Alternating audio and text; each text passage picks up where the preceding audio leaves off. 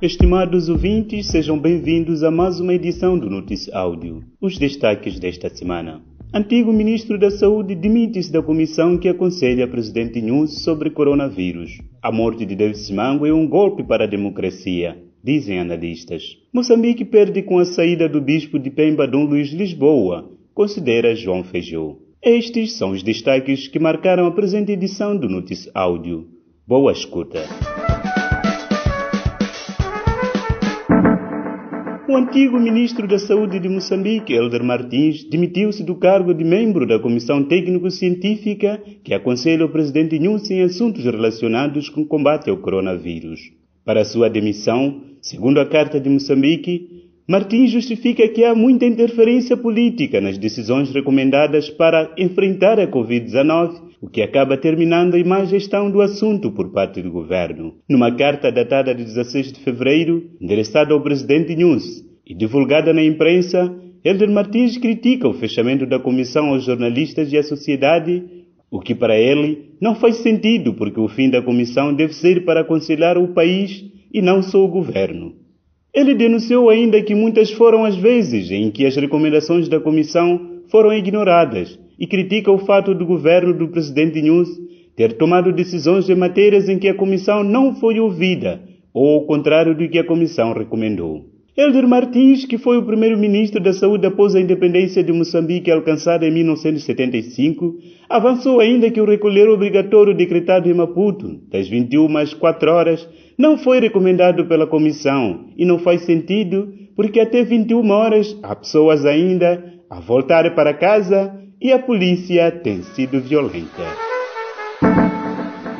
A morte do presidente do Movimento Democrático de Moçambique, David Simango, ocorrido na segunda-feira, fragiliza a democracia no país porque ele era a esperança dos moçambicanos após a morte do presidente Afonso de Lacama, em 2018, disse o diretor do Centro para Desenvolvimento e Democracia, Adriano Novunga. Disse o diretor do Centro para Democracia e Desenvolvimento, Adriano Novunga. Entrevista à DW, Novunga disse que Simango era uma figura carismática e mostrou ao país que era possível fazer política sem armas, porque tanto a Fredimo como a Renamo são partidos com origens militares, continuam com um pensamento militarizado. Nesta perspectiva, Borges Yamir, pesquisador do Centro de Integridade Pública, disse à Voz da América que Moçambique perdeu o homem que não tinha sangue nas mãos e que introduziu de facto o multipartidarismo no país. O analista Fernando Lima acrescentou que a morte de David Simango significa a decapitação da oposição em Moçambique, pois, depois da morte de Lacama, ele era o único opositor forte.